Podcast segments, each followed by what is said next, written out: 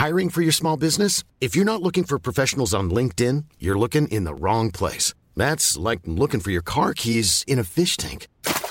LinkedIn helps you hire professionals you can't find anywhere else, even those who aren't actively searching for a new job but might be open to the perfect role. In a given month, over 70% of LinkedIn users don't even visit other leading job sites. So start looking in the right place. With LinkedIn, you can hire professionals like a professional. Post your free job on linkedin.com slash people today. Giovanni López fue asesinado mientras cenaba en una banqueta tras largas horas de trabajo. Unos policías llegaron, lo maltrataron y le quitaron la vida. Un ciudadano que tenía profesión de albañil sin hacerle daño a nadie. En mi país, en tu país, si sales a trabajar te matan y si violas te dejan libre. Las últimas palabras siempre duelen y a ellos les arrebataron sus voces por razones injustas. La brutalidad policíaca, la brutalidad del ejército son inaceptables y las autoridades que deberían cuidarnos nos matan. ¿A quién le marcamos? ¿A quién le llamamos si nos sentimos inseguros? Si la misma policía es quien nos mata. Giovanni no murió, Oliver no murió, los mató la policía. Alto Parlante, tu podcast de política.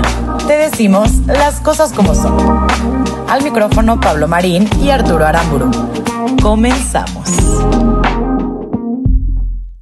¿Qué tal? Buenos días, buenas tardes o buenas noches, dependiendo cuándo estés viendo esto. Feliz 4 de junio del 2020, eh, jueves, jueves ya casi viernes, ya casi fin de semana. Y lamentablemente tenemos que empezar este programa con un tono amargo, con un tono que nos cuesta trabajo, tanto a mí como a Pablo, el, el narrar estas cosas, el hablar de estas cosas, pero al final del día son cosas que tienen que ser habladas. Y son cosas también que vale la pena meter a la agenda de este país, ¿no?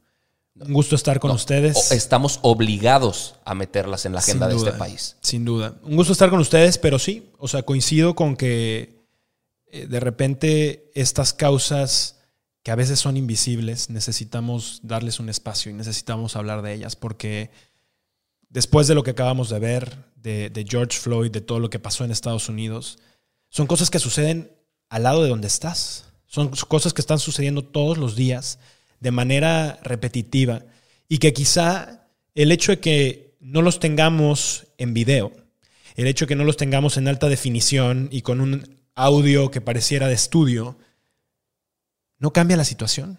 No cambia lo que deberíamos de estar sintiendo cuando vemos imágenes de los atropellos de policías, de militares, en donde a migrantes, a mujeres, a cualquier cantidad de grupos minoritarios que están siendo vulnerables, se les atropellan sus derechos y en muchos casos terminan con su vida. Y ojo, no, no fue en Minneapolis, no, no fue en Estados Unidos, fue aquí en Jalisco, fue en Baja California y sucede en todos los estados del país. Y yo no vi a nadie en Twitter alzando la voz pidiendo justicia para este tipo de casos. Sí, Pareciera que nos sumamos a las causas ajenas mientras a nuestra gente, a nuestra gente nos la está matando, güey. Y, puta, van dos programas que son sumamente amargos, pero ahorita pareciera que, eh, o sea, entras a Twitter y, tenemos que batallar para no enojarnos, güey. sí, Para no llorar, cabrón. sí. Eh, pero bueno, les platicamos rápidamente qué fue lo que sucedió.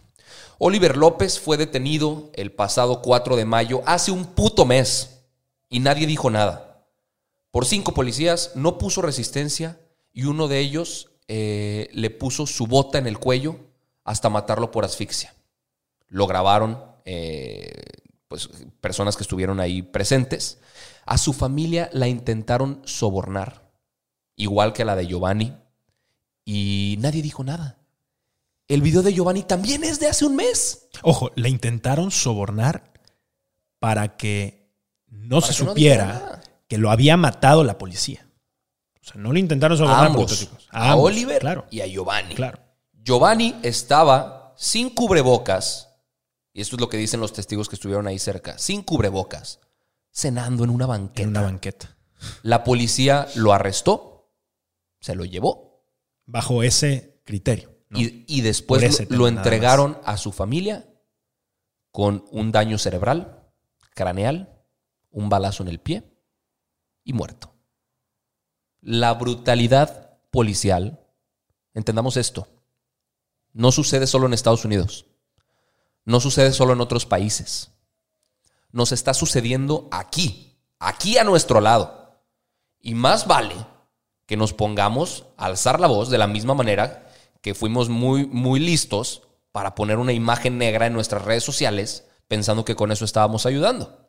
Es que vivimos en una sociedad desafortunada en donde esa pendeja doble moral hipócrita del mexicano de festejar las manifestaciones gringas, pero de repudiar las marchas feministas, las marchas LGBT, los- las cosas que le suceden a indígenas que están al lado de ti, se tiene que acabar, carajo. O sea, no podemos seguir en pleno siglo XXI condenando lo que le pasa al que está al lado, pero festejando lo que está sucediendo del otro lado del mundo. Sí. Y la, la realidad es que yo, es más, yo ni siquiera necesito notas para este programa, güey. No necesito leer lo que pasó para que no me duela. Bueno, yo sí, porque es el guion de los demás temas. Pero, pero creo que tienes toda la razón. Finalmente, este programa decidimos construirlo más con, con opinión que con realmente datos duros alrededor de esto. Porque lo que está pasando en nuestro país es un tema en donde pareciera que nos rebasa la emoción ante cosas que son mucho más lejanas a nosotros. Y, y nos quedamos cortas cuando se trata de nuestros derechos, cuando se trata de nuestra invasión, cuando se trata de proteger la dignidad humana que está a un lado de nosotros. Sí, pareciera que, que la empatía es selectiva. ¿no? Empatizamos o simpatizamos con causas de las que en- realmente no, no hacemos más que postear en redes sociales, más que firmar una petición. Carajo, ni siquiera somos capaces de donar unos centavos para que esas causas puedan, puedan salir avantes y que las luchas puedan tener resultados tangibles. Y mi pregunta con esto sería, ¿qué, qué pasa con las fotos negras que pusieron todos en, en Instagram Nada, después de eso? nada, güey. Nada, Porque- me parece una pendejada hacer ese tipo de cosas porque solo perpetuamos el problema que estamos intentando solucionar, haciéndonos la falsa idea de que estamos ayudando con una estupidez que es postear una pinche imagen negra. güey. Y entonces cuando volteas y ves dentro de esta sociedad un grupo de personas que con doble moral y con completa hipocresía, lo único que están haciendo es visibilizar causas porque pues eso los hace cool. Pero entonces luego cuando al mismo tiempo, por otra parte, ves a personas que quieren ser parte de, de este tipo de acciones, quieren ser parte de movimientos y ves contrapartes que los invalidan, ¿no?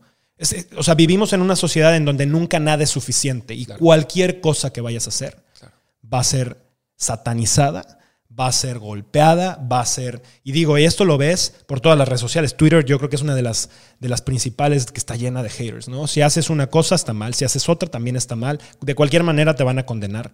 ¿Qué, qué está pasando con esta sociedad? ¿Qué está pasando con estas generaciones en donde No, pero, eh, parece que nada más te subes a un tren de, de lo popular y ya está? Sí, y no, no nos confundamos, no está mal por sí mismo el postear una imagen negra. Si es lo único que haces, entonces sí Ahí estás está el en un error, error. claro. Ahí está el error. Pero bueno, hablemos un poco del problema sistémico que tienen nuestras policías, por lo menos en México. Que eso sí lo tenemos a, a nuestro lado y más nos vale entenderlo. Nuestras policías municipales están conformadas por miembros poco capacitados, Muy poco Y- capacitados. muy olvidados. Nuestro gobierno federal ha utilizado sus recursos y su atención para consolidar cuerpos de seguridad federales y dejan de lado completamente las municipales. Pero ¿quién crees tú que te cuida todos los días en la calle? Si te quejaste de que el ejército llegara por los planteamientos de la cuarta transformación, pues créeme que era lo, lo menos que podía suceder Sí, si tu policía municipal era completamente inútil claro. si no estaba capacitada, si era mal pagada, si ni siquiera tenían equipo de seguridad y se iban a abusar del poco poder que pueden tener sobre nosotros los, los ciudadanos. Este es un problema que no es nuevo. Lo llevamos arrastrando y le hemos puesto distintos nombres, llamémosle como sea. Pero solucionado no ha estado. Y ojo, el problema no son los policías.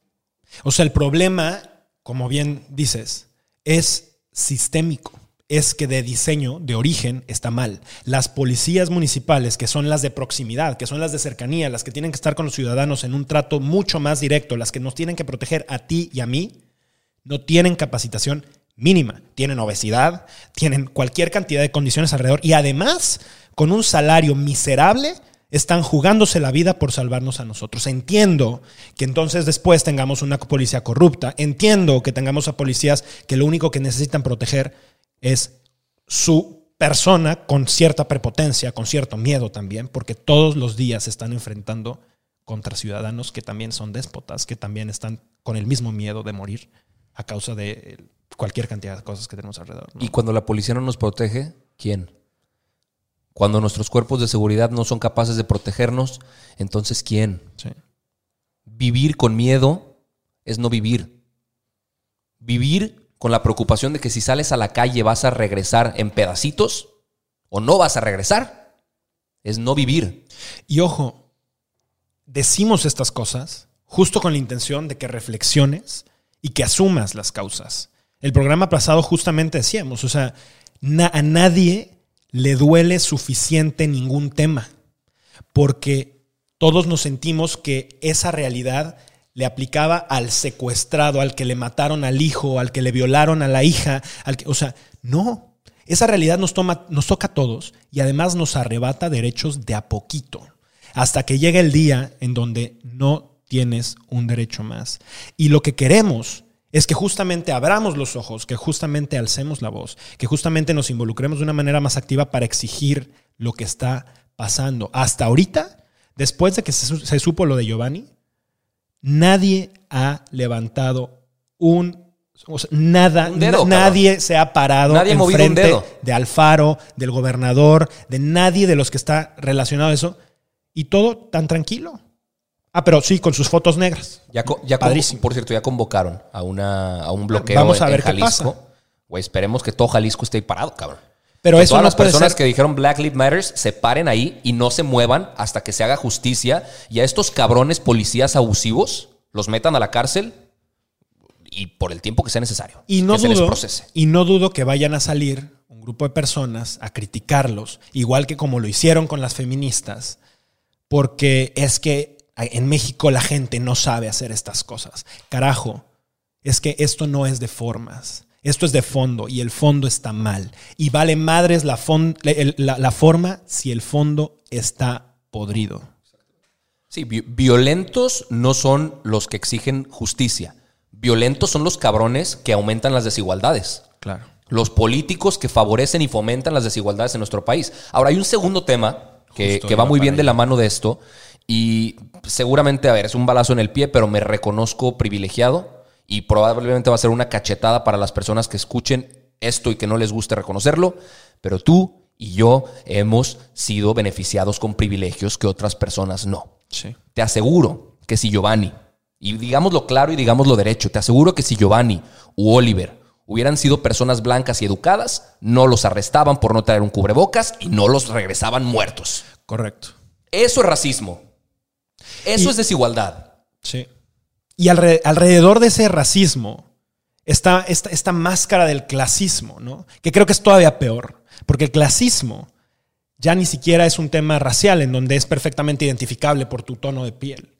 Ahora resulta que como te veo, te trato y este se ve medio naco, y entonces como lo veo medio naco, lo trato medio mal, aunque sea blanco, o el que es moreno y tiene dinero, pues como lo veo medio fresa, pues entonces, y entonces aquí estamos ante un problema mucho mayor, porque el clasismo en México segrega y segrega de una manera sistémica en todos pinches lados. Clasismo es hablar de tengo una muchacha.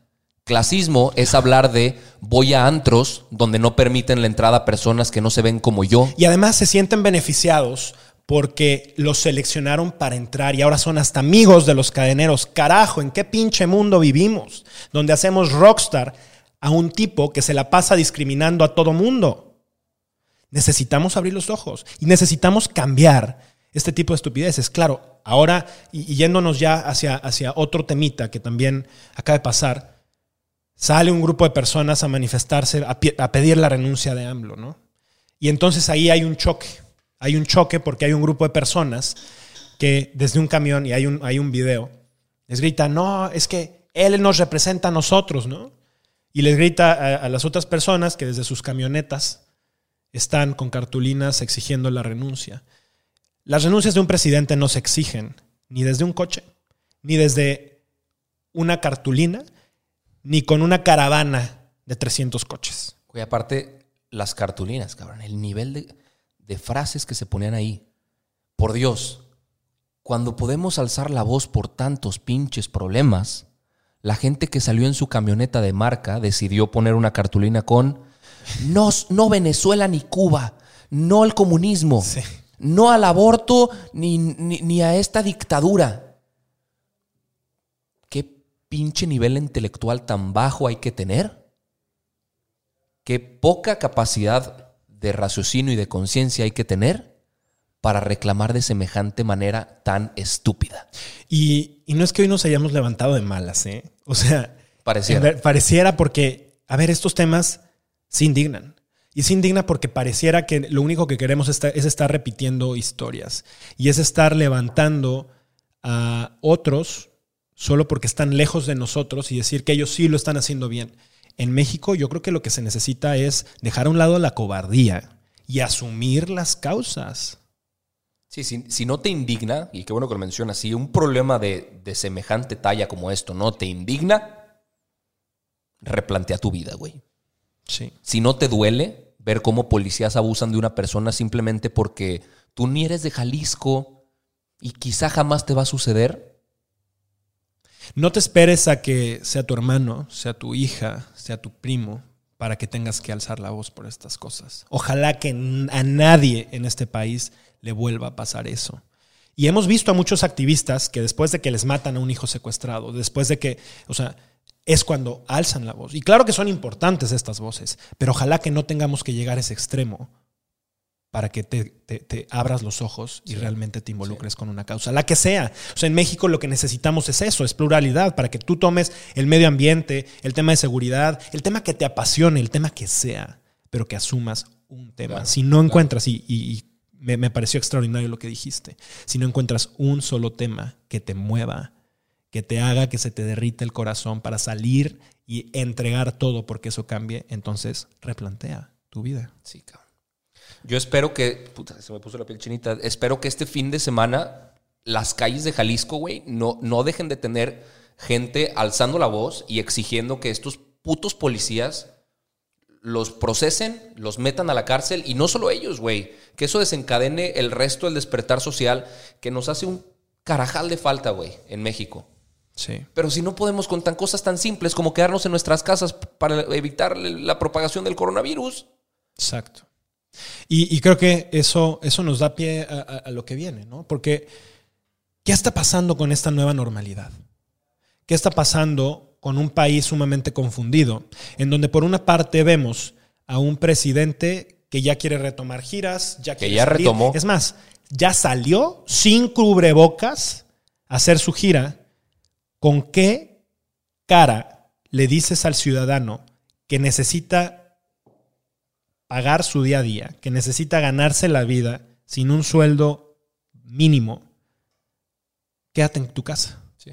Sí, y la realidad es mucho más preocupante de lo que nos han hecho ver. A ver, tan solo yo y tú, tú y yo, las- y déjelo el burro por Sí, pues el- claro. conocemos cinco o seis casos cercanos de personas En las últimas que semana y media. fallecieron en la última semana y media y que no los diagnosticaron con coronavirus, pero que las características de su fallecimiento eran propias del coronavirus. Ojo, esto de manera informal, Arturo y yo, cinco personas en la última semana y media, relativamente cercanas, nos enteramos. Murieron y ninguno de los cinco fueron detectados con coronavirus. Pero los cinco, coincidentemente, tenían muchísimos Síntomas. síntomas antes de morir y muchísimas características que perfectamente serían atribuibles al coronavirus. No nos toca a nosotros decirle a la familia, oye, güey, yo creo que sí era coronavirus, pero aquí viene la siguiente pregunta. ¿Qué está pasando con, con- los médicos? ¿Qué está pasando con, con nuestro sistema de salud?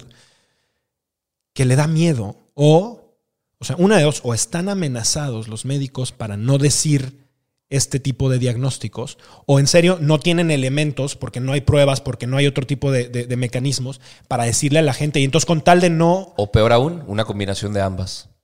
Les dan línea y aparte no tenemos ni idea porque el equipo médico no es suficiente, porque no tenemos las suficientes pruebas, porque el sistema de salud está sobrepasadísimo. Sí. Entonces es una combinación, ambas. Es, es un híbrido entre incompetencia, insuficiencia y aparte una línea directa. Yo, yo nada más me pregunto, o sea, ¿hasta cuándo vamos a llegar a este pico? Porque hasta donde yo me acuerdo, al principio era a inicios de abril ese pico que se esperaba. Bueno, estamos en junio, ¿eh?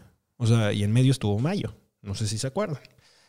Y seguimos diciendo que el pico viene ahora por ahí del 15 de junio, 19 de junio. Y creo que siguen pateando la latita porque siguen viendo que los casos siguen aumentando. Ayer murieron más de mil personas.